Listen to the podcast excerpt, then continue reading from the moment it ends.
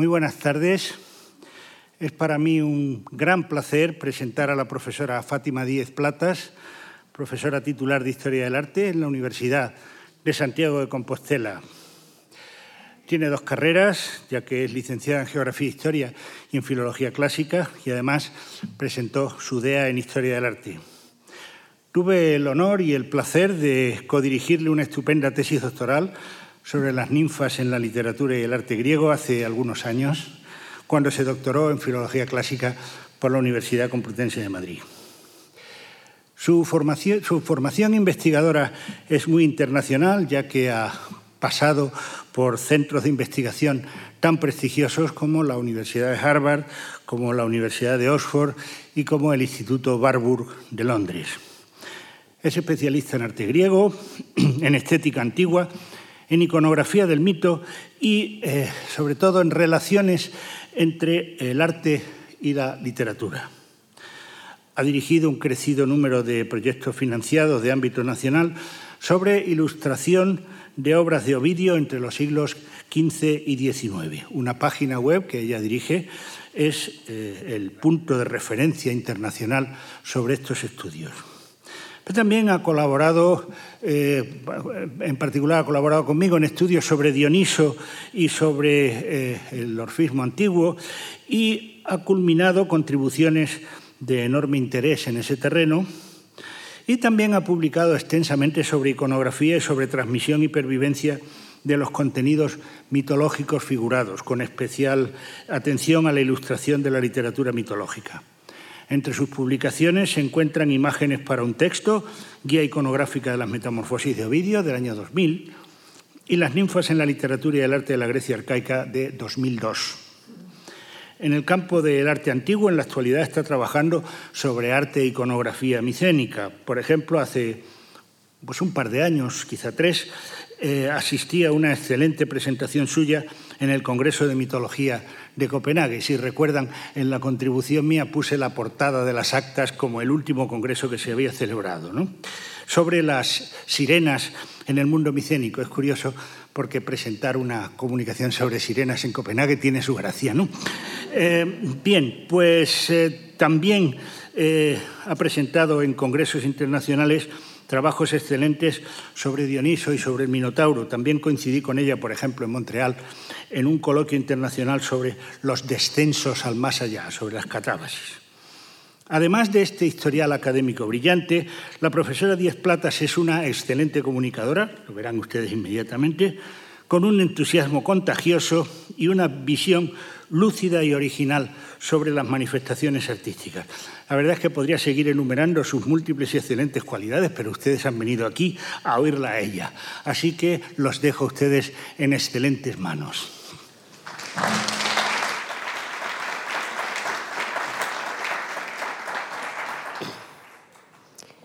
Buenas tardes. Eh, muchísimas gracias. Primero al profesor Bernabé eh, por esta presentación que casi me deja sin palabras y entonces no disfrutan ustedes de lo que, de lo que tengo que decir. Eh, indudablemente a la Fundación Juan March eh, eh, por haber contado conmigo en este curso que dirige el profesor Bernabé, como ustedes ya saben tuvieron el placer de oírlo el martes pasado. y bueno, yo estoy absolutamente extra feliz de estar de nuevo en Madrid. En este momento estoy en la Universidad de Santiago de Compostela desde hace tiempo, pero me he formado aquí, soy madrileña, entonces volver al foro siempre es, eh, y sobre todo en estos momentos, ¿no? en esta época, después del tiempo que hemos pasado. como digo, estoy honrada, honradísima, voy a intentar hacer una, una voy, a intentar contagiarlos a ustedes con este entusiasmo que efectivamente tengo y que posiblemente forma parte de mi pasión por dar clase también, ¿no? mi pasión docente, con lo cual de alguna manera es como en este tiempo que ha sido tan difícil dar clase, es volver en este marco absolutamente incomparable, estoy absolutamente encantada. Creo que mi presentación es bonita, pero creo que en, este, en, este, en esta pantalla y en este marco va a resultar o sea, eh, realmente realzada. ¿no? Entonces, eh, voy a intentar em, no apabullarlos con un montón de cosas, porque hablar de arte minoico, concretamente de arte minoico, es extraordinariamente difícil hacerlo de una manera concisa, porque eh, hay un mundo entero de cosas y de cosas preciosas y de cosas variadas. Entonces, he intentado mm, ponerlo un poco, digamos, darle una cierta coherencia eh, y hacer un discurso que creo que se, ya se Em, se refleja en el título que he elegido, porque decir, bueno, voy a dar una conferencia, se llame El arte minoico, el arte minoico, el arte micénico, me parecía que tenía que extraer alguna cosa que llamara la atención sobre esto que llamó tanto la atención cuando realmente se, descubrió. Por eso mi conferencia se llama Forma, Color y Oro, porque creo que son tres de, las, eh, de los aspectos que voy a intentar que, que se vea cómo cómo, nos han llegado y qué papel tuvieron, tuvieron realmente en la concepción artística, especialmente del arte minoico que es, eh, o cretense, que es del que voy a partir. ¿no? En cualquier caso, eh, a mí me corresponde hablar de arte dentro de este ciclo interesantísimo del que van ustedes a disfrutar y van a ustedes a, ver, eh, en el que van ustedes a ver una serie de aspectos fundamentales y que empezó el martes pasado indudablemente por el principio, no, no solamente porque se llama la suerte del principiante, sino porque hay que empezar por, por el problema y por la cuestión de la, de la eh, em, digamos, del hallazgo, ¿no? del inicio, de cómo todo este mundo se descubre ante nosotros en el siglo XX. Hablar, mm, hablar del, arte, del arte minoico eh, y hablar de todo sería absolutamente eh, difícil. Em, hay montones de cosas, creo que aquí un muestreo de, todos los aspectos artísticos, de, y no son todos, ¿no? de muchas cosas de las que se podría hablar. ¿no? Em, voy a hablar de, arte eh, y el arte comprende, si hablamos de las artes, comprende muchas cosas, comprende eh, arquitectura, pintura, escultura, artes menores. De manera específica, no me voy a dedicar, aquí tienen ustedes pintura, eh, un, anillo de oro, un ritón de piedra, eh, una pieza de cerámica excepcional, ¿no? Eh, y podríamos hablar de arquitectura, ¿no? Aquí tienen parte del Palacio de Gnoso y tienen también la representación en un maravilloso pequeño ritón alabastro eh, que tiene representaciones de arquitectura minoica porque realmente em, nos han llegado muchísimas cosas y la arquitectura minoica es muy especial pero va a haber una conferencia dedicada a los palacios, entonces yo no quisiera, no, quisiera, no me voy a centrar en los aspectos de, arquitectura, me voy a centrar en los aspectos que tienen que ver también con la imagen, para ver qué mundo, ¿no? qué mundo nos, eh, nos transmite o qué mundo nos, nos devuelve el, el, arte minoico. ¿no? Tampoco voy a hablarles a ustedes de cerámica porque sé que la profesora Carmen Sánchez dio en un ciclo eh, no hace mucho tiempo unas estupendas conferencias sobre cerámica y se dedicó a algo que es, es absolutamente espectacular. Si hay algo hay muchas cosas espectaculares en el arte minoico, pero si hay algo especialmente espectacular, posiblemente sea la maravillosa cerámica de la que, tienen aquí ustedes. Eh, quizá la que es para mí la pieza más bonita es del estilo de Camares, es la, cratera de Aya Tríada o de Agia Tríada, eh, que además de ser cerámica tiene estas maravillosas flores de fallenza, con lo cual mm, empieza hablando de algo que es eh, muy importante en el arte minoico, que es la cuestión técnica. Cuando hablamos de historia del arte podemos hablar de muchas cosas, podemos hablar de iconografía, podemos hablar de imagen, podemos hablar de estilo, pero realmente progresivamente las técnicas artísticas se han revelado como algo que, que nos que, bueno, primero que nos fascina por la pericia, de los, nos transmite la pericia de los artesanos, de los artistas, pero es que además nos damos cuenta de que la técnica está totalmente eh, al servicio de, los otros aspectos de la historia del arte. ¿no? Y entonces comprenderla y entender la complejidad que tiene la técnica es siempre algo que es fundamental cuando hablamos de historia del arte. ¿no? Eh, indudablemente, si, si tengo que hablar no, voy a repetir, tengo la suerte de que el profesor Bernabé les ha ilustrado a ustedes el otro día con esto que es eh, el hallazgo, ¿no? el hallazgo de estas civilizaciones, voy a hablar también de arte micénico, el hallazgo de estas civilizaciones eh, que se produce, siempre les digo a mis alumnos, un poco al revés de cómo van cronológicamente. Digamos, vamos a hablar de unas civilizaciones que, tienen, que se desarrollan en el segundo milenio, en el segundo milenio antes de Cristo, y primero va la civilización minoica o cretense, después eh, los, los, griegos llegan ¿no? Eh, y llegan también a las islas, se apoderan de alguna manera, hay una suerte de, de Creta capta, como hablamos de la Graecia capta, ¿no? que decía Horacio, es decir, esta Grecia conquistada conquistó a sus, a sus conquistadores, de alguna manera, por, por el arte. A Creta le, le, ha pasado un poco lo mismo. ¿no? Entonces, eh, tenemos estas dos civilizaciones que Está claro que una va primero y otra después, es importante comprender eso, pero se encontraron al revés. Digamos que primero eh, encontramos la civilización minoica, bueno, nosotros no la encontró Henry Schliemann, ¿no? Schliemann, eh, un, em, sobre todo comerciante y más cosas, eh, erudito comerciante alemán, y luego apareció quizá evidentemente sobre los pasos que, que, se habían dado también en el hallazgo de la civilización micénica, apareció la maravillosa civilización minoica y es Evans, Sir Arthur Evans, el responsable de, esta, de, esta, eh, de, este hallazgo, de este hallazgo y de muchas más cosas. Y en relación, si lo comparamos con, con el otro artífice del hallazgo de la civilización micénica, tenemos que decir que a pesar de las cosas que vamos a decir de Evans en relación con el arte minoico, eh, a su favor está que él sí era un arqueólogo, él excavó con una técnica, con una técnica eh, coherente, de hecho nos, nos dio una no la voy a usar en esta conferencia de hoy porque tengo que hablarles de muchas cosas, pero nos, proporcionó una cronología que ha sido importantísima, la seguimos utilizando para fechar y para situar los acontecimientos, las obras artísticas, etcétera, eh, de, este momento. ¿no? Entonces él trabajaba en el, British Museum y él era, eh, digamos, un arqueólogo, un conocedor de la cultura material y eso es algo que, fue muy importante. ¿no?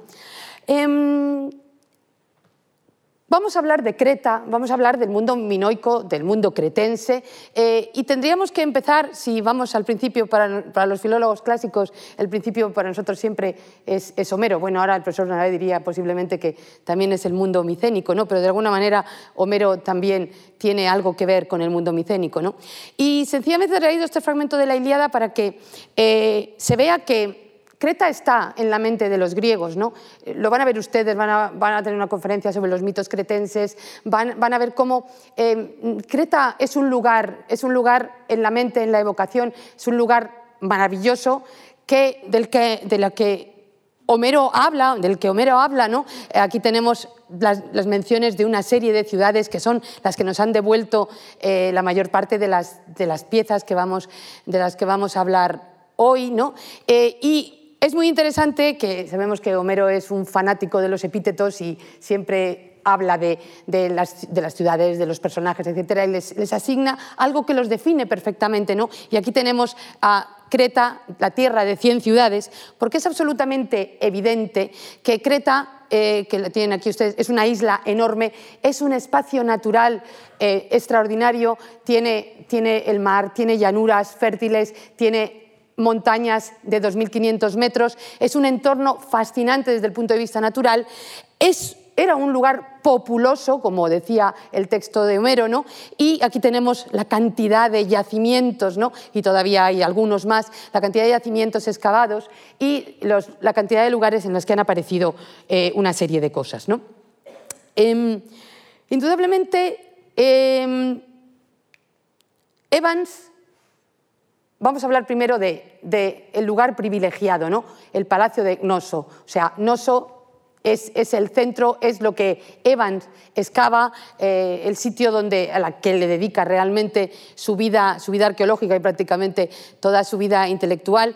Y para, eh, para Evans, cuando llega a Noso, cuando descubre Noso, él se encuentra en los dominios del rey Minos. Es decir, él considera que ha encontrado el lugar donde el mito cretense se había materializado, un mito cretense, no haré spoiler, les van a contar a ustedes un montón de cosas, les hablarán del Minotauro, les hablarán de todas las cosas que están asociadas con Creta, pero a mí me interesa eh, que eh, la utilización que hace, que hace Evans de esta conciencia de que está en, en el territorio, él, imagina, Minos evidentemente seguramente no existió, o a lo mejor sí, pero desde luego Pasífae seguramente no fue la madre del Minotauro, suponemos que no, habría sido genética, eh, así, ficción mitológica, ¿no?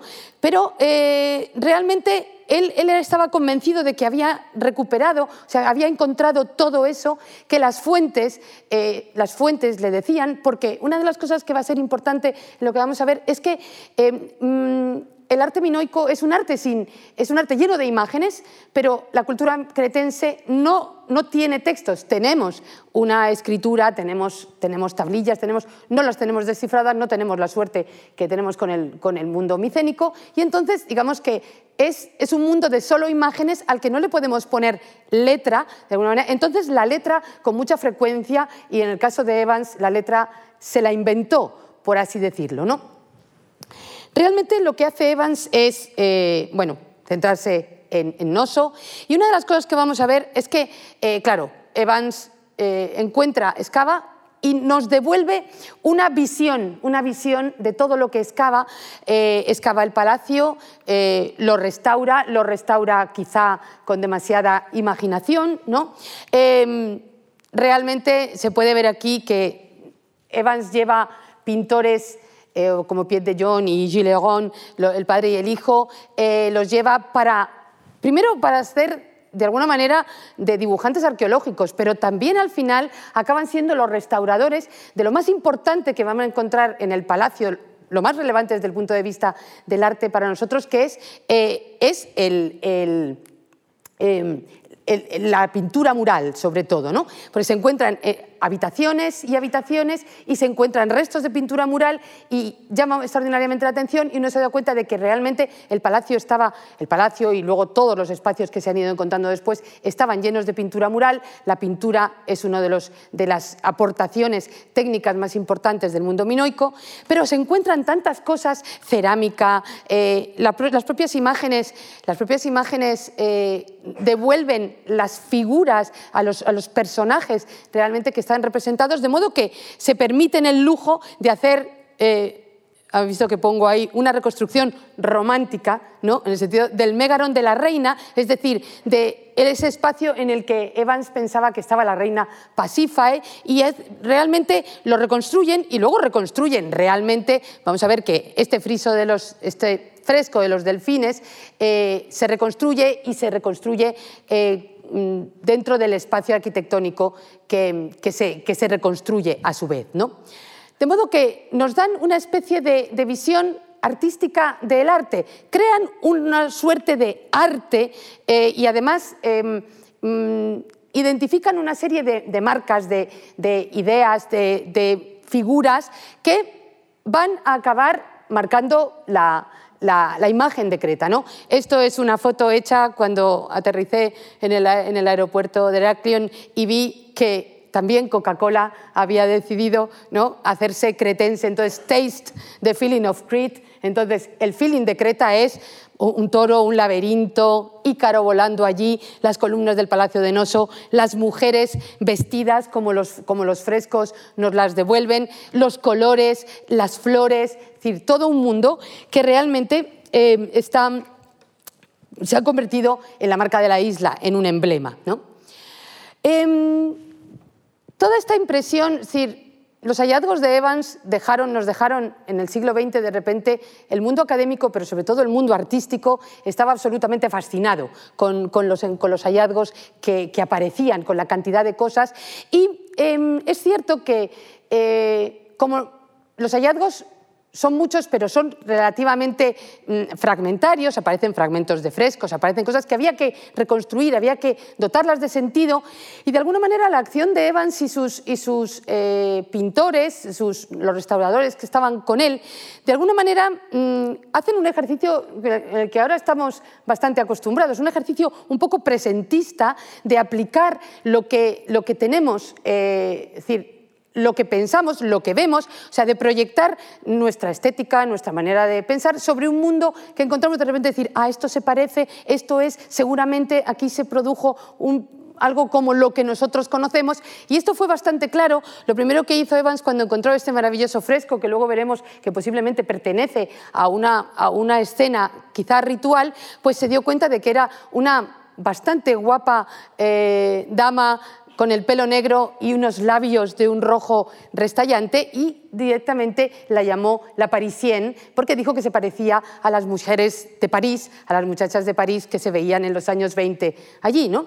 Entonces, de alguna manera se reconstruye un...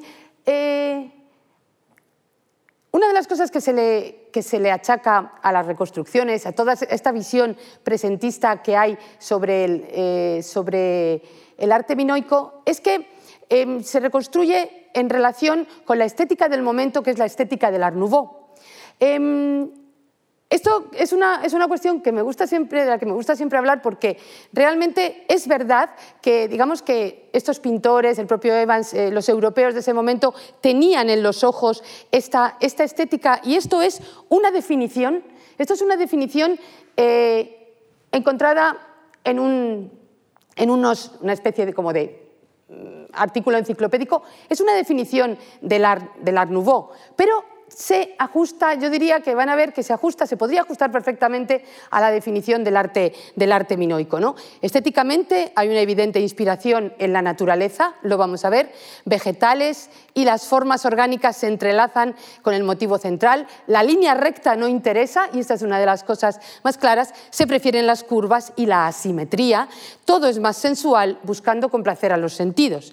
Entonces, eh, cuando se encuentran todas estas maravillosas cerámicas y me permito poner algunas de las piezas que aparecen en Noso, que son del estilo del palacio y del estilo vegetal, en el que hay estas flores, estos lirios, este, que llenan de una manera eh, el vaso de una manera muy clara, mm, pues indudablemente hubo una especie de, evocación. Eh, no sabemos muy bien si realmente yo estoy convencida de que em, hay influencia del arte minoico sobre el Art Nouveau y la prueba es Fortuny, por ejemplo, el, modisto o eh, artista de las telas que, realmente se inspira.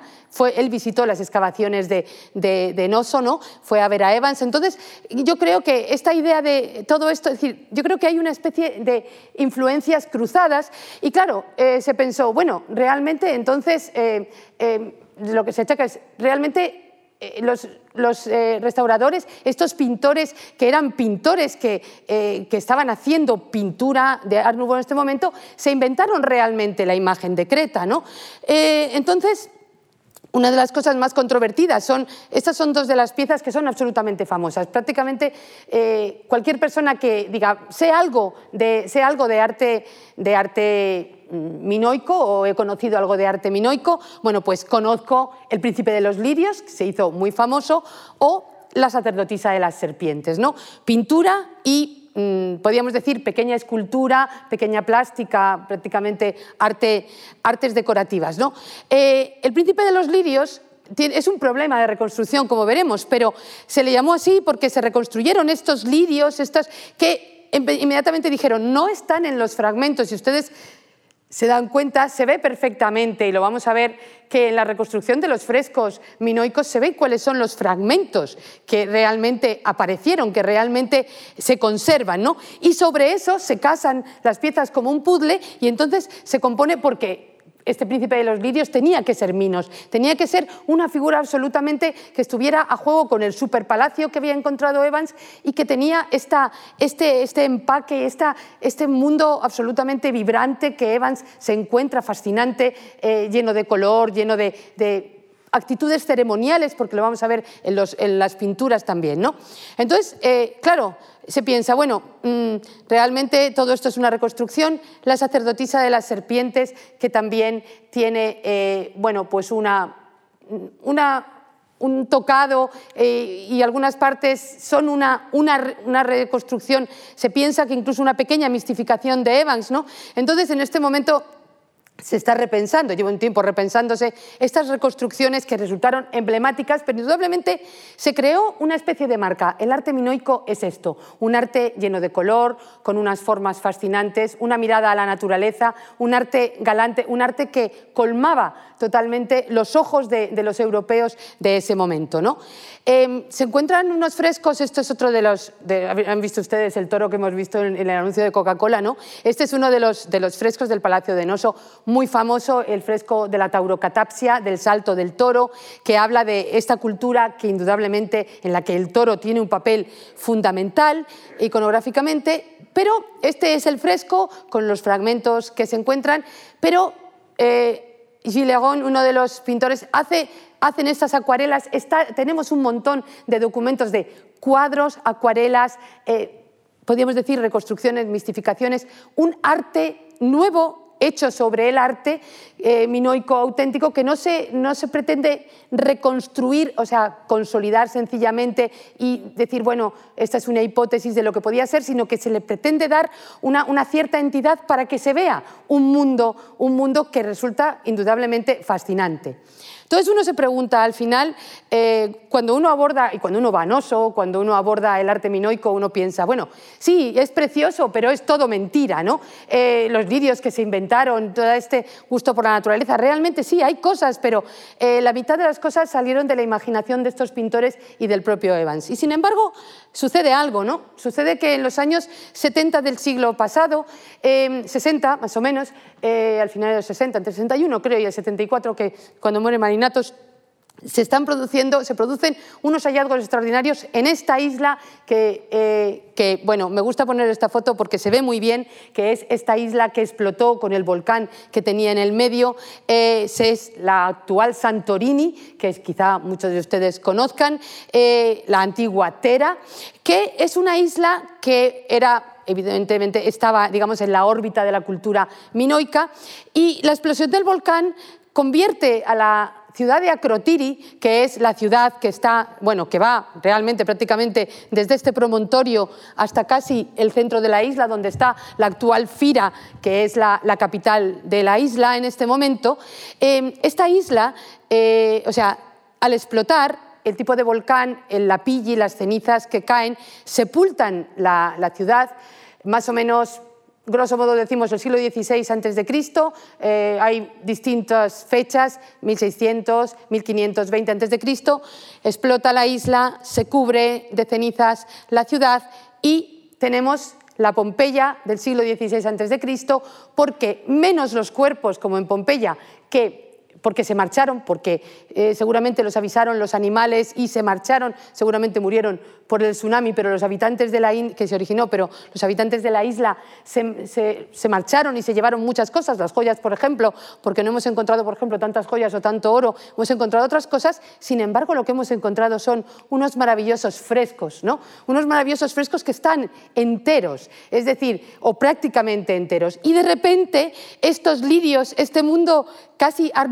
este mundo de pasión por la naturaleza, este es el fresco de la primavera que después veremos, que después veremos entero, le llamamos el fresco de la primavera, por esas evidentes golondrinas que están en el medio, de repente eh, apareció un, eh, un mundo de decir, bueno, esto no tiene posible influencia del de Art Nouveau en la reconstrucción, porque indudablemente esto aparece en los años 70, ¿no? habría tenido que tener otras características. ¿no? De modo que eh, em, Tera nos devuelve, eh, nos, ha permitido ver que se puede reconstruir, se puede reconstruir evidentemente eh, de otra manera, con otros procedimientos, pero se puede reconstruir un mundo fascinante que tiene estas características que les había mostrado en la definición que, que, he traído del Art Nouveau, porque me chocó extraordinariamente, porque si yo tuviera que definir, o de hecho cuando a los alumnos les hablo del arte minoico, realmente prácticamente utilizo las mismas palabras. ¿no? De modo que eh, lo que tenemos es ahora sabemos, ratificados también por Tera, que podemos hablar de todas estas cosas, ¿no? Podemos hablar de que realmente hay una pasión por la naturaleza, una pasión por la, por la forma, por la línea curva, una pasión por la forma, eh, una pasión por el color, ¿no? Y vuelvo a poner esta diapositiva para hacerles ver que algo que eh, se dice constantemente, el arte minoico es tan variado, es decir, hay frescos y tienen unas convenciones, tienen una manera, podemos pensar, la pintura minoica tiene estas características, eh, sin embargo, la escultura, el relieve, lo que llamamos escultura, no hay, no hay escultura monumental, es un arte sin escultura monumental, eh, conservamos muy pocas piezas que tengan una envergadura, es un arte de figuritas pequeñas, pero es un arte que, en el que la eh, el relieve, el trabajo, no creo que nadie pudiera decir que este ritón de, caliza, de esta leona, no es un trabajo escultórico desde el punto de vista de la técnica. ¿no? Es, un, es un arte con una cerámica esplendorosa y seguramente tuvo una orfebrería que no se ha conservado completa porque no hemos encontrado tantas cosas absolutamente intactas, ¿no?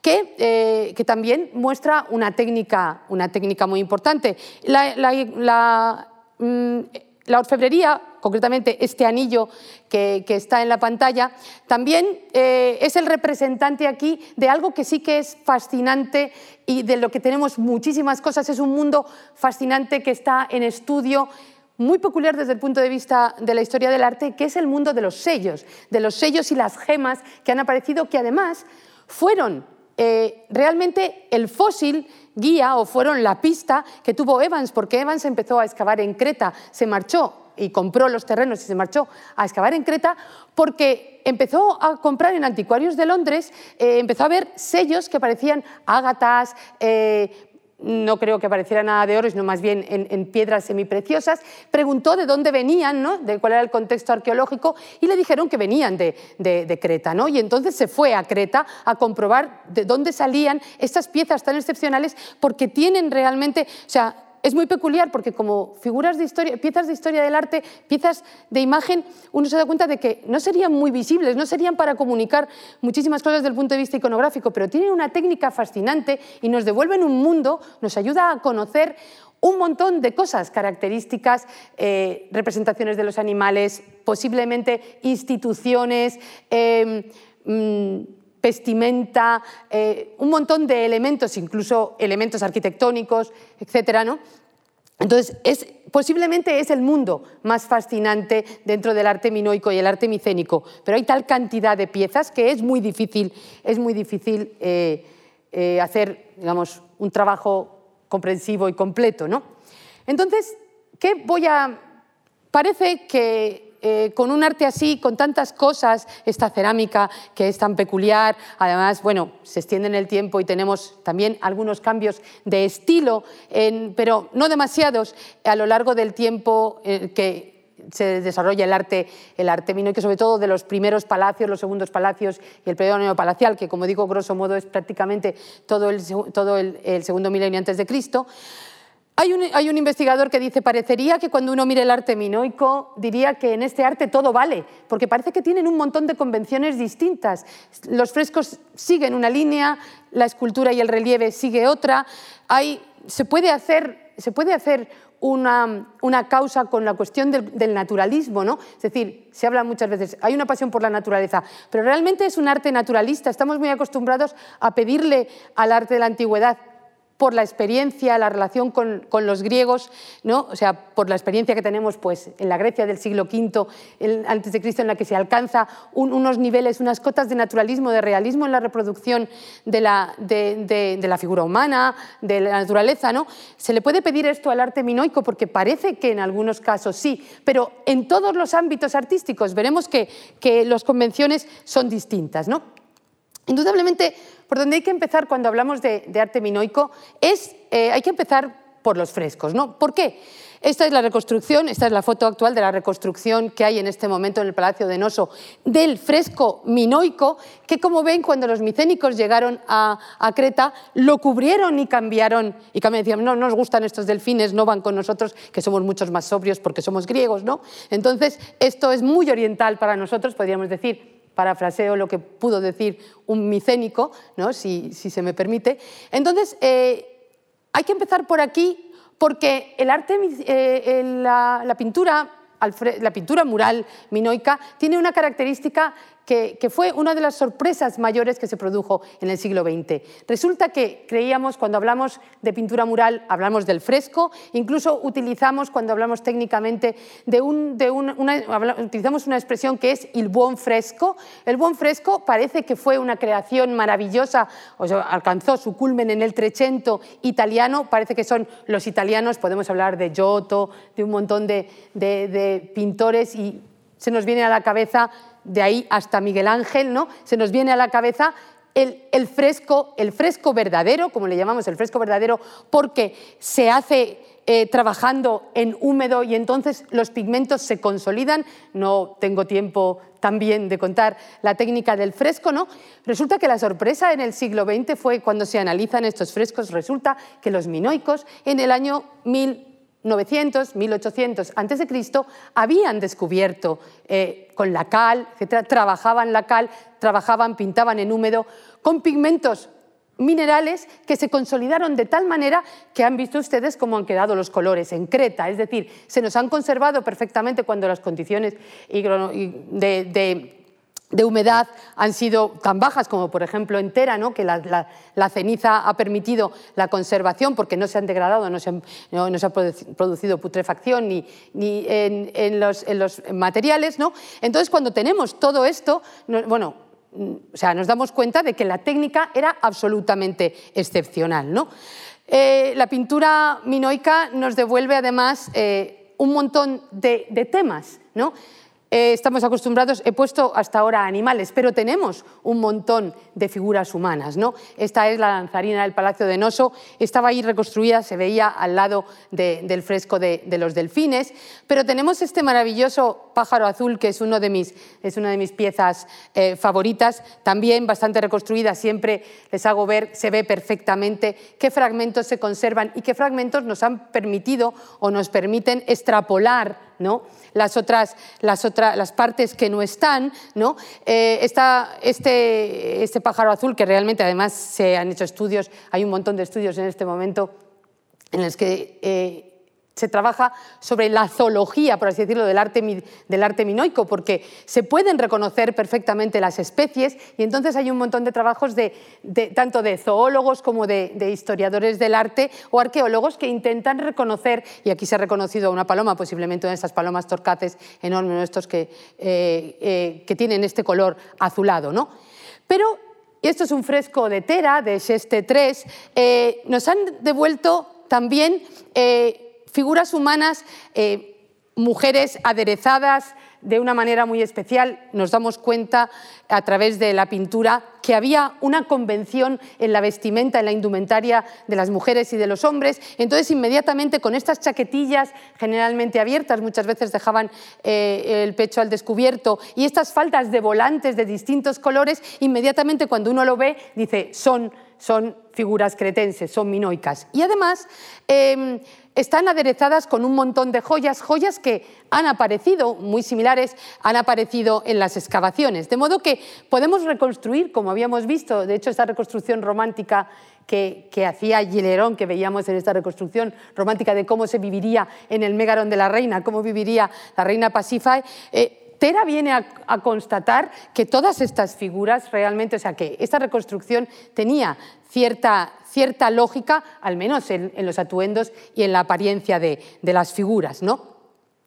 Indudablemente, eh, eh, esto que se llama, eh, tiene un nombre en inglés, Ladies in Blue, las damas en azul, que es uno de los primeros frescos que aparecen, como con la Parisien, que restauran Gilleron y Piet de John lo restauran y lo restauran así y este es uno de los responsables de decir, bueno, demasiada imaginación, ¿no? Demasiado, demasiado aderezo en las... Eh, no me funciona ahora el, puntero, me parece. Eh, demasiado aderezo, así. Demasiado aderezo en los peinados, sí, las chaquetillas, bueno, tampoco se conserva tanta, tantos fragmentos. Es cierto que, digamos que esta es una de las piezas eh, hiper restauradas, pero eh, un mundo similar ha aparecido. Otro, otra de las piezas hiper restauradas, y esta es la la que todavía está allí en el Palacio de Noso, si ustedes conocen Noso lo habrán visto, por eso está protegido por el cristal y esta foto es mía, era imposible no hacerle la foto eh, sin el cristal, ¿no? o sea, evidentemente, y, hacerle la foto sin el reflejo. Pero el príncipe de los lirios ha quedado degradado eh, donde está, o sea, este no es el original, evidentemente, el original del Museo de Heracleón, digamos, ha quedado degradado en el sentido, ha quedado vaciado de toda esta parafernalia que, como digo, ha, encontrado su contrapartida entera, pero el problema que tiene la pintura del, príncipe de los lirios es que ahora sabemos que reconstruyeron la figura a partir de fragmentos que parece que podrían pertenecer a tres frescos diferentes o a tres escenas o al menos a tres cuerpos distintos. Entonces se plantea que indudablemente eh, todavía seguimos un poco sometidos a este, a este deseo que tenía Evans, que mandaba a sus pintores, a sus, restauradores, de reconstruir, de, darle coherencia, una coherencia que casara con el mito cretense, que casara con lo que sabíamos, que casaba con lo que podía estar también en la evocación micénica, ¿no? es decir, que casara con todo esto para darle, para darle una, apariencia, una apariencia coherente y no solamente fragmentaria a la cultura, a la cultura y al arte minoico. ¿no? Estas restauraciones, bueno, pues en algunas hubo mm, algunos fallos absolutamente eh, estrepitosos, ¿no? Por ejemplo, inmediatamente se reconstruyó este fragmento que tiene este fresco, que se llama El recolector de azafrán, del azafrán. Es cierto que las flores de azafrán aparecen constantemente en los, en los frescos, entonces se piensa que había una cierta mitología en relación con, o quizá ritual con el azafrán. Hablamos de la diosa del azafrán, de la señora del azafrán. Parece que recolectar azafrán en las laderas era algo que se hacía de manera ritual. Si pensamos en el precio que tiene el azafrán en este momento, nos vamos, yo que sé, a, La Mancha, ¿no? A, ver en el que se hace la fiesta del azafrán, uno, uno se da cuenta de que el azafrán es una, es una flor un poco especial que debió de, tener un valor, aparte de, su valor también como tinte, etc. ¿no? Eh, el caso es que eh, esto que se, que se reconstruye, eh, Evans elaboró una teoría, ¿no? en el recolector de azafrán para la diosa, tal, cuando se ha podido hacer eh, la reconstrucción del fresco, ¿no? se ha visto que en realidad este, este muchacho que parecía que estaba pintado de azul porque era ritual pintarse de azul, o sea, iba a decir que como los pitufos, pero eso es bajarle mucho el nivel a, la cuestión, ¿no? Eh, resulta que son monos azules. Eran un montón de monos que sí que parece que están ciertamente recolectando azafrán y esto es una cosa bastante curiosa porque la participación, los monos son una, los primates son una de las cuestiones eh, en este momento eh, álgidas eh, dentro del arte minoico y de la interpretación de los, frescos. ¿no? Entonces, ¿qué mirada, independientemente de todas estas reconstrucciones fallidas o todo este exceso de, imaginación o deseo de que, hubiera una coherencia ritual, estética, iconográfica en un mundo sin textos, que era de alguna manera ponerle, ponerle la letra a esta música visual ¿no? que, aparecía, eh, que apareció en el, en el palacio. Entonces, eh, uno, uno, se pregunta, ¿pero realmente qué podemos decir también del arte minoico? ¿Qué mundo nos devuelve? Indudablemente nos devuelve un mundo que tiene una pasión por la naturaleza, eh, una visión idílica de la naturaleza, aparentemente, ¿no? una naturaleza que parece que está, que está en calma, una naturaleza a la vez vibrante, llena de colores, una pasión por las aves que se manifiesta en, las propias, en la propia cerámica. Esta es una jarra del estilo de Camares, el más antiguo del palacio, que creo que se ve que es una jarra, pero es un pájaro, es decir, este, este es, un ave, este intento de de esta pasión por reconstruir la forma y comprender, haber comprendido muy bien la forma de los animales. ¿no? Creo que es evidente en el fresco de la primavera el conocimiento, a pesar de, los colores locales, la manera de rendir las, rocas, etc. Pero creo que no tienen rival estas golondrinas. Digamos, es posible que no sean del todo así las golondrinas, pero todo el mundo reconoce que, son, que son golondrinas. ¿no?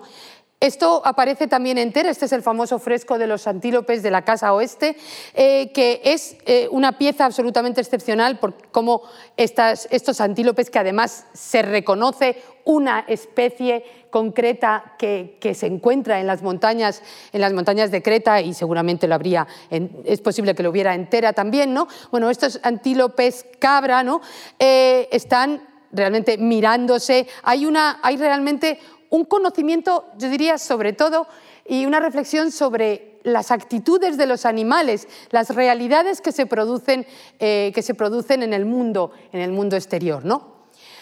Pero eh, además de esta mirada fascinante a la naturaleza, eh, en el palacio aparecen un montón de escenas que son mucho más crípticas para nosotros porque representan un mundo ritual, un mundo eh, posiblemente, esto es el corredor de las procesiones.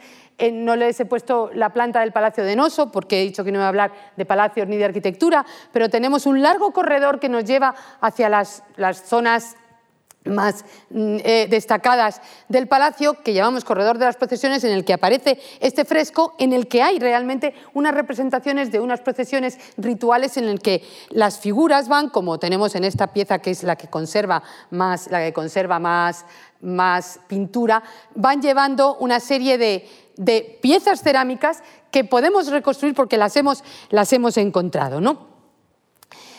Además, hay algunos otros frescos en miniatura, esta es la foto de un libro, pero unos frescos en miniatura que son muy interesantes porque es como si hubieran tenido un dron los, minoicos y hubieran visto las, eh, las, congregaciones que seguramente en el área teatral de Noso se, tenían lugar, porque es posible que hubiera estos espectáculos del toro, de los que también hablaré. Eh, y entonces, em, realmente tenemos una serie de, frescos en miniatura que nos devuelven una especie mm, de, mirada que parece que es algo narrativa, parece que nos quieren contar algo, quizá algún acontecimiento, repito, no tenemos textos, no lo podemos saber, algún acontecimiento que se producía. Aquí tenemos unas, eh, espectadores y tenemos unas danzarinas que se ven aquí mejor en la foto directa del fresco, de lo que se conserva del fresco en el Museo de, de ¿no? Em, a uno de estos frescos con estas escenas que nos reproducen la vida del palacio, la vida ritual, los usos de, los minoicos, posiblemente los usos de figuras que son, que son eh, sacerdotisas o figuras especiales. Y una de las cosas que va a ser recurrente y que está bastante estudiado es que muchas de las figuras llevan esto aquí detrás que le llamamos el nudo minoico. Es una especie como de aderezo, es algo como si fuera eh, una marca que posiblemente, a falta de otras cosas como tocado, que también otras figuras van tocadas, y sabemos que en la antigüedad que una figura vaya tocada quiere decir que es una figura eh, que tiene cierta relevancia o que pertenece al mundo, a un mundo del rito o del culto, porque puede ser la imagen de un dios. Bueno, pues esta que es la Parisien imbricada en el posible, en el posible fresco en el, que, en el que estaba, es posible que fuera una sacerdotisa, quizá la representación de una diosa. Tenemos algunos frescos que mezclan, parece imágenes que creemos que son las diosas por el gesto, que están mezcladas con otras figuras. ¿no? De modo que tenemos una reconstrucción de una serie de escenas eh, que solamente podemos mm, constatar que conocemos los vasos cerámicos, que hay algunas convenciones como que las figuras estén sentadas y les estén ofreciendo cosas que posiblemente hablan de una ceremonia, de una ceremonia ritual. ¿no? Nos han devuelto los frescos de Tera una mirada todavía más fresca y más clara y más variada del tratamiento de la figura humana, que es una de las cosas más interesantes en los frescos minoicos. ¿no? Eh, creo que se puede ver perfectamente las diferencias de edad, incluso las diferencias anatómicas de, las mujeres que están eh, resaltadas, pero también volvemos a ver la vestimenta minoica, el aderezo, las joyas, ¿no? Y somos conscientes de que hay una manera de representar, eh, de representar a la figura humana muy clara. Aquí tenemos un fresco, los dos frescos son de Tera. Esta es una parte del fresco de los niños boxeadores que veremos ahora y esta es una de las recolectoras de azafrán del gran fresco que hemos visto antes. ¿no? Eh, y en ellas observamos, aparte de las características fisionómicas, las características físicas, es decir, hay casi una nariz cretense, podríamos decir. Hay, hay, rasgos fisionómicos que se repiten, unos ojos almendrados muy marcados, un cierto aire oriental, yo desde que estudiaba siempre he pensado, y es cierto que sabemos ahora que hay cierta eh, enraizamiento en el mundo oriental del arte minoico, ¿no? pero un cierto aire oriental que supongo que ustedes también son capaces de, apreciar. ¿no?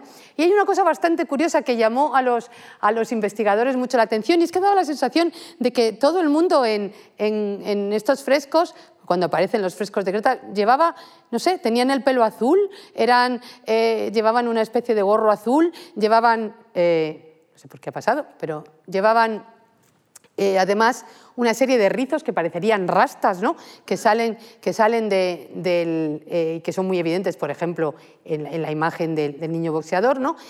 que pertenece, es este fresco, como ven, está en la misma casa que el fresco de, de los antílopes, ¿no? y nos hemos dado cuenta, finalmente nos hemos dado cuenta de que este tono azul y estos, estos mechones de pelo que salen de la cabeza en realidad indican que llevaban las cabezas afeitadas y que se dejaban mechones de pelo. Esto lo sabemos en Egipto, el príncipe, el, hijo del faraón, llevaba el rizo ritual. O sea, es decir, es una práctica que parece que encontramos en otros lugares y que vemos perfectamente reproducida. Otra de las cosas que es extraordinariamente interesante de, la manera de rendir la figura humana del mundo eh, minoico es que hay, como hemos dicho, diferencias de edad y creo que todo el mundo se da cuenta, todo el mundo sabe que las proporciones de, las proporciones de, los, eh, de los niños no son las mismas que las de los adultos. Y aquí se ve que estos niños, con esta pequeña barriguita incipiente, es decir, la proporción entre las piernas, el torso, el ancho de los, de los hombros, se ve perfectamente, aunque no haya un gran naturalismo, como hemos dicho, se ve perfectamente que son, que son niños. ¿no? Y se pueden comparar con estas dos figuras que es bastante conocida la otra, pero en la misma habitación se ha reconstruido después. Estos que son los pescadores, se ve perfectamente también la cabeza afeitada, los rizos, etc. Y estas figuras eh, me sirven para, para hacer un par de consideraciones más en relación con la representación de la figura humana en el arte, en el arte minoico. Y es que, eh, por una parte, creo que se habrán dado cuenta de que hemos visto figuras más blancas y figuras con unos colores de, de piel más oscuros. ¿no? Parece que se aplica, aunque tenemos algunos problemas con esto, a veces se aplica en el arte minoico una convención que en Egipto también tenemos y que eh, se va a extender hasta el arte griego arcaico, que es el hecho de que las figuras masculinas, quizá porque estaban más eh, expuestas al, al, aire libre y con mucha frecuencia iban desnudas, etc., las figuras masculinas son de color oscuro y las figuras femeninas son de color blanco. La otra cuestión era que hay un investigador que ha dicho que realmente las figuras minoicas, las figuras eh, humanas, parecen figuras de goma. No son nada más que siluetas coloreadas. Y es cierto que si se dan cuenta, a pesar de que estamos hablando de naturalismo, esto es una de las cosas que quería hacer ver, estamos hablando de naturalismo y sin embargo eh, no parece que las figuras humanas sean absolutamente naturalistas y realistas en los detalles. Son bastante más realistas eh, los pescados que lleva porque ya están pescados que lleva el pescador, estos pescados que es el pez limón es un pez que se puede comer, se come en Malta, se come en el Mediterráneo oriental, ¿no? Eh, y está perfectamente, están perfectamente identificadas las especies, como les he dicho, y sin embargo no hay tanto naturalismo en la figura humana, ¿no? Precisamente esta pasión por los animales eh, ha hecho, eh, nos lleva a alguna otra cosa y por representar las especies de una manera tan, tan precisa, a otra cosa que es muy interesante, es el, exotismo, el pretendido exotismo que tiene eh, el arte minoico. Hay, como les he dicho, los primates en este momento son, son una, un, un, tema candente en, en, la historia del arte, en los estudios sobre arte minoico, porque estos monos azules que hay por todas partes recolectando azafrán eh, y en algunas escenas, se ha pensado, se han identificado, hay una investigadora que los ha identificado con unos monos que solamente existen en la India. Entonces están absolutamente fascinados pensando que si hubiera los contactos que en la edad del bronce se podían producir entre civilizaciones tan lejanas. Sin embargo, hay otros dos investigadores que acaban de decir que son, representan siempre dos especies que había en Egipto y la relación con Egipto es una cosa más clara porque sabemos que existía una extraordinaria relación con Egipto del arte minoico. ¿no? Es, absolutamente obligatorio hablar del fresco de El Toreador, como le llaman los extranjeros, ¿no? Eh, esto que serían los antecedentes de nuestras corridas de toros, es decir, esta pasión de los, de los minoicos por el toro. Eh, esto que le llamamos con un término que posiblemente inventó Evans, Evans, la taurocatapsia, el salto del toro. Y tenemos este fresco en el que vemos, se dan cuenta que vemos tres figuras que parece que representan los tres momentos del salto del toro. Parece que eh, Mm, el saltador muy valiente o saltadora eh, muy valiente eh, iría a coger el toro por los cuernos, el toro haría un gesto normal que hace ¿no? al embestir y entonces lanzaría al saltador que es una o saltadora una acróbata fantástica que o bien se pondría de pie, arcajadas o de distintas maneras sobre el lomo del toro y luego caería como Nadia Comaneci, mucha gente no sabe quién es, pero algunos la recordamos todavía. Entonces, esta sería eh, la primera figura que se enfrentaría al toro, ¿no? El toro, el saltador y la figura que cae, ¿no? y además como Nadia Comaneci, exactamente igual, ¿no? es decir, Alejop caía de pie. ¿no? Aquí tenemos otra vez, eh, tenemos un problema, eh, un problema, dos problemas muy interesantes. Primero, un problema de narración. Creemos que es posible que aquí haya un intento de capturar el tiempo, es decir, no es que esté pasando, o sea, creo que todo el mundo se da cuenta, he hablado de los tres tiempos del salto, no pueden estar pasando las tres cosas a la vez, pero a la vez son tres saltadores distintos porque eh, no se parecen del todo, ¿no? Entonces, parece que el fresco nos está queriendo hacer ver eh, de manera simultánea los tres momentos y nos está queriendo hacer ver, y aquí tenemos el segundo problema, que seguramente habría saltadores y saltadoras porque las figuras parecen masculinas, quizá aquella no tanto, van vestidas con el faldellín, con el faldellín minoico, con el cartucho minoico, que es el atuendo masculino, y sin embargo son de color claro. ¿no? Entonces, podrían ser, es decir, tenemos un problema de género, nunca mejor dicho, en este caso, y, entonces tenemos este, este, este, fresco, es fascinante eh, desde este punto de vista porque nos plantea todo este tipo de, de problemas. ¿no? Realmente una de las cosas más fascinantes eh, que, pensamos en este momento sobre el arte minoico, especialmente sobre los, frescos, es eh, que lo que tienen, es una relación especial con la arquitectura, las hemos encontrado en las casas, los palacios, en todos los sitios donde hemos excavado, y hay un investigador que ha dicho que eh, podemos clasificar todos estos, frescos de tres maneras. la pintura minoica tiene unas funciones muy peculiares. Por una parte, unas veces, como en el caso del corredor de las procesiones, la pintura ratifica la función del espacio arquitectónico, esto es un sitio para hacer una procesión, ponemos a gente de procesión. Pero otras veces, como en el maravilloso fresco de la primavera, que está en un dormitorio, creo que todo el mundo podía pensar, una, yo, cuando era pequeña mi habitación tenía un papel pintado maravilloso con animales que parecían cretenses y entonces digamos que la habitación desaparecía, ¿no? Y aparecía un mundo, esta ilusión que tiene la pintura, tiene capacidad la pintura de, de suscitar, ¿no? Entonces, ¿aquí qué aparece? Es decir, ha desaparecido desaparecen las paredes y aparece el mundo, el mundo exterior. Aparece la primavera, aparece la naturaleza con las golondrinas eh, volando entre las flores. ¿no?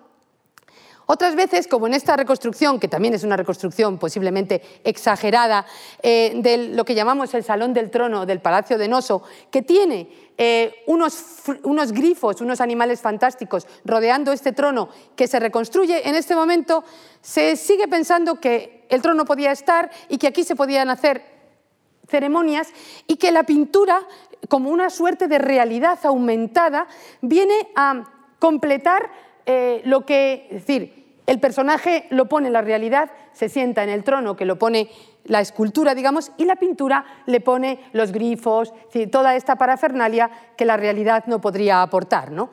Y por último, este es el grifo de Noso, y por último, eh, la mayor parte de la, pintura que hemos encontrado entera está en casas, en casas de gente que no necesariamente son santuarios, no necesariamente son palacios. Esto ha hecho decir a algunos investigadores que el arte minoico es un arte para la clase media, ¿no? Otros dicen, no, no, es un arte para, para, las, para la élite privilegiada ¿no? o las élites privilegiadas. Sin embargo, Es cierto que hay muchas habitaciones, hay una, serie, hay una cierta sensación, y esta es la habitación más bonita de la casa, de la casa oeste, que tiene, que tiene eh, los frescos de los, mm, de los pescadores, ¿no? Y tiene arriba un fresco, que es uno de estos frescos en miniatura, que posiblemente nos cuenta una historia y que además eh, tiene posiblemente una escena nilótica que hablaría del país del Nilo, ¿no? Es un fresco así en miniatura, que, en el que hay barcos, casas, está representada la gente. Y este investigador habla de que estos son pinturas de ambiente, es decir, esto es para, él dice, para satisfacer las ambiciones estéticas, es decir, esta que, hemos visto en la definición del arte del Art Nouveau. ¿no? Entonces, eh, realmente eh, es muy fascinante esta utilización. ¿no? Em, em, esto eh, está aquí sencillamente para hablar de algo que mm, voy bueno, sé que no, hemos, he empezado ahí media en punto, pero me quedan muchas cosas por contar todavía. Pero esto es un fresco minoico que se encontró en Avaris, en Egipto. Y esto eh, eh, pertenece a un palacio de la 18 dinastía y esto es una muestra de que esta maravillosa técnica de los frescos minoica era algo que los minoicos exportaban, eran conocidos en el Mediterráneo por hacer buen fresco y por hacer un fresco además con unos temas propiamente minoicos, laberintos, flores, toros, saltadores de toros, etc. ¿no? Pero realmente y aquí me voy a la prehistoria del arte minoico, pero esto es para hacer ver que hay una pulsión en los artistas que trabajan en este entorno de representar la naturaleza, de representar el gesto, de representar a los animales, representar el momento, convertirlos en jarras, una pasión por la forma, ¿no? convertirlos en otras cosas. Esto parece un, velociraptor un poco, pero realmente es, es, una especie, tampoco es un pájaro porque tiene cuatro patas, ¿no? pero es una, pieza, es una pieza muy peculiar que creo que habla, está ahí en el Museo de Iraklion y realmente llama la atención y uno comprende que se produzcan después otras cuestiones que se pueda, se pueda alcanzar este naturalismo que el arte, el arte minoico alcanza. ¿no? Naturalismo que realmente no está en la pintura, pero sí en lo que conservamos de escultura, fragmentos de, estuco, el famosísimo Curos de Palaicastro, que creo que ustedes verán, espero que vean, que eh, se ve perfectamente, se le ven las venas y las articulaciones en el brazo. Esto no se le veía al pescador de la casa de Tera. ¿no? Eh, este naturalismo está en las imágenes de los animales que son perfectamente reconocibles. Los vasos de piedra, otra de las técnicas maravillosas del arte minoico, los ritones, estos vasos que sirven para, para hacer libaciones, este maravilloso muy reconstruido, pero en cabeza de toro realmente tenía, o sea, realmente es una pieza excepcional. ¿no? Eh, la leona de caliza, que también es un ritón, se ve el agujero, un ritón es un vaso ritual para hacer una libación y generalmente tienen formas de animales, ¿no? La, leona eh, de, de caliza que les he mostrado a ustedes antes. O una serie de vasos de piedra en los que dificilísimos de trabajar, de piedras duras, en las que hay una serie de, relieves. Eh, el vaso de los, este es el vaso de los jefes, el ritón de los boxeadores se suele llamar, hay varios ejercicios gimnásticos, hay una serie de escenas que podíamos comentar, pero se lleva la palma este pequeño vaso posiblemente para aceite, que aquí se le ha llamado a veces el vaso de los segadores, pero que eh, realmente es el vaso de los cosechadores y le deberíamos llamar el vaso de los variadores, porque lo que, lo que parece es que son gente que va a varear el olivo, ¿no? Y parece que van todos hay quien dice que es posible que sea la representación de un ritual y que van acaudillados por este personaje que lleva un vestido así como con escamas de serpientes un poco distintos, pero es un vaso fascinante porque están 27 figuras representadas y tienen todas una fisonomía especial y aunque estas son peores las imágenes, pero se ve perfectamente que la figura que acaudilla a los que cantan, porque parecen, ¿no? vuelven con la vagavilla, vuelven cantando, realmente es esta figura que está cantando y que además está tocando un sistro, un sistro como los que hemos encontrado. Este es un sistro, es un instrumento, eh, se parece a nuestras carracas, ¿no? que se utilizaba después en los misterios isiacos en Egipto, es, muy conocido y se encuentra también. ¿no? Entonces tenemos, eh, tenemos unas, eh, una, una escena absolutamente vibrante, una escena además que captura el momento, porque realmente creo que el arte minoico lo que hace es capturar el momento. ¿no? Tenemos eh, esta, la cabra antílope que abre la boca cuando mira parece que está balando, o las golondrinas que abren el pico y se encuentran. Eh, un gato, este es un tema bastante corriente del arte minoico, un gato que está acechando a un pájaro, ahí se ve mejor en la reconstrucción, ¿no? Parece que en el momento en el que va a saltar sobre él, algo que vemos prácticamente, se ve prácticamente todos los días en la naturaleza, ¿no? Eh, incluso en este anillo de oro dos cabras de estas típicas que les llaman agrimis en Creta copulando, algo que no es, es decir, esto es captar el momento un poco, un poco demasiado ya, ¿no? Entonces, eh, esa pasión la pasión por la forma, que es otra de las cosas que, es muy característico, que se ve en los vasos de piedra, creo que estas asas, esta especie, este cierto, voy a utilizar un término que a lo mejor mis compañeros de barroco me, se, echarían, se me echarían encima, ¿no? pero un cierto barroquismo, un cierto manierismo, un gusto por, por esa falta, esa proporción distinta, ¿no? Eh, esa falta, a veces una simetría, pero una simetría diferente, ¿no? una pasión que, que se ve en todos estos vasos por la forma y por los materiales. Este, estos vasos de, eh, de, cristal, ¿no? con este, esta mezcla de colores, estas cuentas en verde, las aplicaciones metálicas. ¿no? Y el oro, ¿no? porque está diciendo, falta el oro de, la, de la, conferencia. ¿no? no conservamos demasiado oro eh, minoico, tenemos este famosísimo y antiquísimo eh, colgante de las abejas de Malia, abejas o avispas de Malia, y tenemos una serie de, de, anillos, ya se lo he dicho, incluso algunos que se piensa que son falsos, porque resulta que una de las cosas que pasó con tanta reconstrucción y tan buen conocimiento del arte minoico es que Gilles posiblemente se dedicó a falsificar cosas. Y entonces han aparecido, se piensa, no la sacerdotisa de las serpientes, es posiblemente una, una pieza eh, muy restaurada pero no falsificada. Pero eh, Evans hizo con las dos que encontró en el palacio una especie de mm, eh, eh, arreglo de cómo podrían estar, es decir, se montó una especie de santuario, ¿no? pequeño altar, elaboró toda una teoría sobre la diosa madre y la diosa de las serpientes, la diosa tierra, y entonces empezaron a proliferar sacerdotisas de las serpientes, algunas en marfil y oro, que aparecieron, los compraron los museos americanos sobre todo en los años 20 y que aunque cuando aparece esta concretamente que estaba en Boston y ahora la han quitado de la exposición, Evans la publicó en su última publicación porque dijo, esto me ratifica que, esto me ratifica que eh, había más sacerdotisas de las serpientes y ahora se piensa que es una falsificación, lo ha demostrado el profesor Lepatán, que es una falsificación posiblemente del propio Gileron. ¿no? De modo que, y posiblemente esta figura también, pero aún así tenemos un montón de figuras que nos hablan del salto del toro o, sin querer hacer spoiler con la conferencia del profesor Bernabé sobre la religión, lo pasaré muy rápido, muchas figuras que tienen eh, actitudes religiosas, ¿no? gestos, esta gestualidad que es extraordinariamente interesante y que nos permitiría reconstruir algunas cuestiones, o el famoso sarcófago de Aya Triadra, que el profesor Bernabé seguramente glosará con su maravillosa escena de sacrificio. Y con esto, y para terminar, si me dan eh, cinco minutos largos, ¿no? Eh, tenemos, eh, llegamos al mundo micénico, ¿no? porque tenía que llegar al mundo micénico, que como digo es un mundo que se ve conquistado por el mundo minoico. Aprenden la técnica del fresco, hacen frescos que son parecidos, una perfección técnica eh, muy considerable, ¿no? Pero quizá la relación entre el arte minoico y el arte micénico se podía, se podía, resumir en estas dos piezas de cerámica.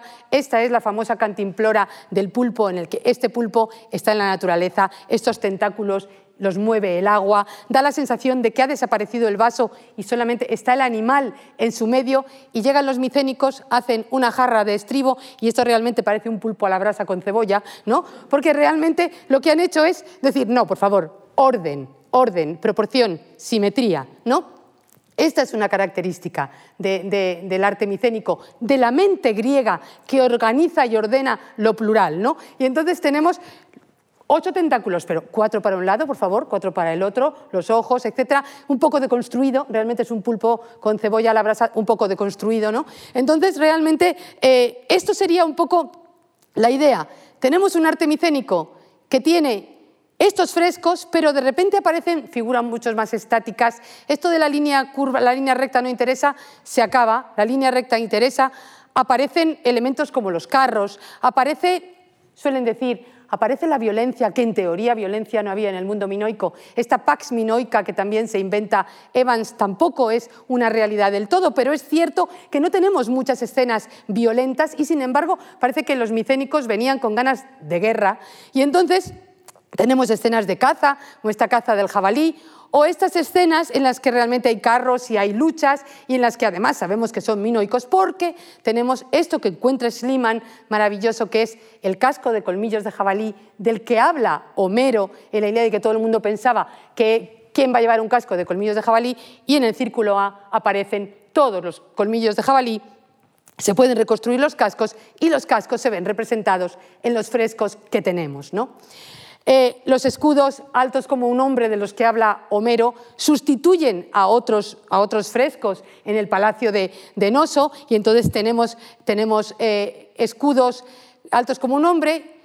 El arte micénico tampoco es un arte con escultura, con escultura monumental, solo conservamos esta cabeza que durante mucho tiempo se pensó que era la cabeza de una diosa. Todavía se piensa que podía ser parte de una escultura ritual eh, y nos falta el resto, a lo mejor una escultura de madera, una pieza de madera y hemos perdido la madera o estaba pintada como sucede en el, en el Oriente Próximo y solamente tenía la cabeza de yeso caliza, de piedra. Ahora pensamos, yo lo pienso, que es una esfinge y nuestro trabajo sobre las sirenas del que hablaba el profesor Bernabé en realidad era sobre las esfinges porque las sirenas se llamaban, las esfinges se llamaban sirenas en el mundo micénico y posiblemente sea la cabeza de una esfinge. Lo que tenemos en el mundo micénico es un montón de figurillas que, como son griegos, les hemos puesto los nombres de las letras griegas y hablamos de las figurillas en fi y las figurillas en psi, porque parece que recuerdan a las mayúsculas de estas, de estas letras griegas. Y tenemos unos frescos que nos devuelven un mundo que quizá tenga que ver con la ficción, que, porque aquí tenemos un micénico con el casco de colmillos de jabalí y lleva una especie de grifo alado en la mano, o tenemos esta figura que parece una, le llamamos la, diosa del trigo, sí, que posiblemente eh, progresivamente las figuras micénicas parece que las ha pintado Forges un poco, ¿no? Realmente cambia la, fisonomía. Tenemos estas figuras, estos, estos eh, mm, genios que son figuras híbridas que aparecen en este anillo del que estoy segura de que les hablará el profesor Bernabé. Y tenemos el oro, porque Schliemann abre eh, las tumbas de fosa del Círculo A intactas y aparece todo el oro, todo ese oro que posiblemente hubo también, hubo también en Creta y aparece, y aparece la maravillosa máscara que la misma obsesión que tenía Evans con Minos la tenía Schliemann con Agamenón y con los otros héroes de la Ilíada y entonces esta tenía que ser la máscara de Agamenón porque era el más guapo de todos los que aparecen, porque aparecen seis máscaras y tenemos estos que indudablemente están bastante peor hechos y luego tenemos a Yoda, ¿no? Tenemos a Yoda feliz y Yoda enfadado, estas figuras globulares, ¿no? que realmente son, es muy sorprendente, porque es muy sorprendente la cantidad de... hay seis, pero hay seis fisonomías distintas o bastante distintas. ¿no? Oro por todas partes, ritones de oro, diademas de oro, pulpos de oro para coser en los vestidos que recuerdan todo el lujo posiblemente de, de la corte de Creta, de Creta, un trabajo ni helado en las armas, que aquí se aparecen, también hay armas en el mundo minoico. Nos habían dicho que no, y el Museo de Iraklion tiene un montón de ellas, pero estas armas micénicas tienen, muestran un dominio de la técnica del nielado y tenemos unas dagas. Esta es una daga que parece totalmente micénica porque hay una escena de caza y tenemos los escudos altos como un hombre homéricos y sin embargo tenemos esta en la que vuelve a aparecer el gato que acecha a los pájaros ¿no? y tenemos una escena que parece que nos devuelve de nuevo mostrando que los, minoicos, que los micénicos realmente se habían asimilado habían, eh, y además tenían seguramente artistas minoicos trabajando con ellos y enseñándoles a trabajar.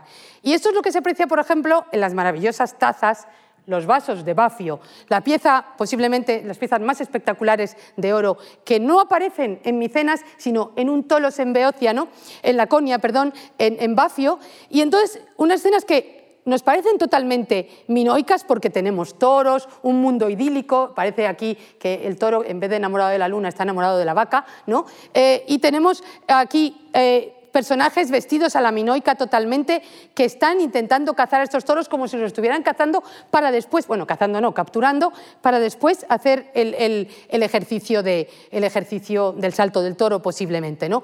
Esas piezas, como digo, eh, esas piezas, perdón, es que ya quiere acabar también la presentación, esas piezas, como digo, son absolutamente espectaculares. En este momento, una de las cosas que nos hacen hablar de la posible coiné, es decir, esta comunidad artística que había, porque claro, esto aparece en una tumba micénica, pero realmente parece que tiene todo el sabor minoico. ¿no?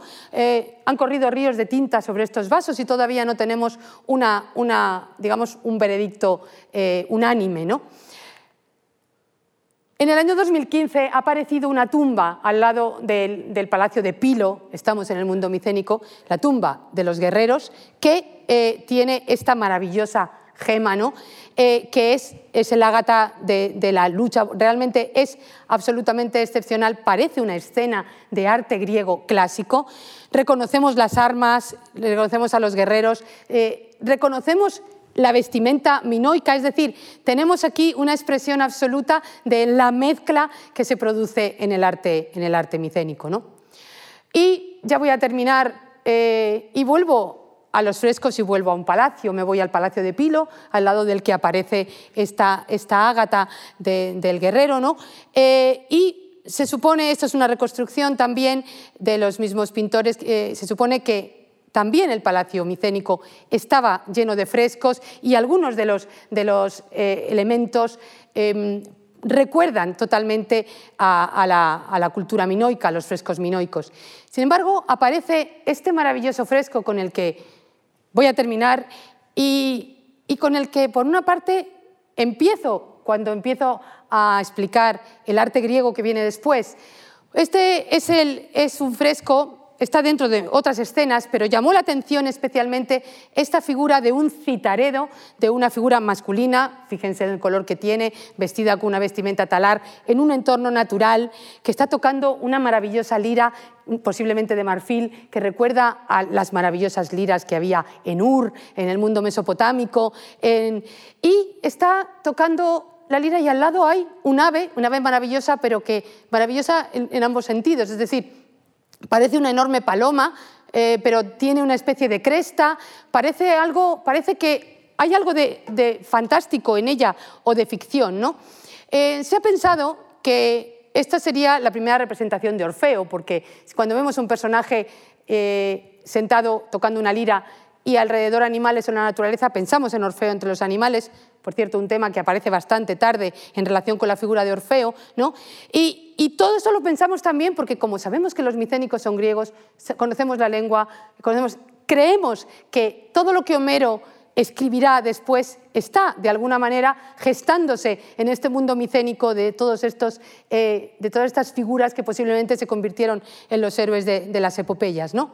Sin embargo, yo suelo dar una interpretación, iba a decir, hay algún otro investigador que lo dice también, pero yo lo pensé primero, o por lo menos yo sí, lo pensé primero porque lo pensé antes y este investigador eh, escribió después.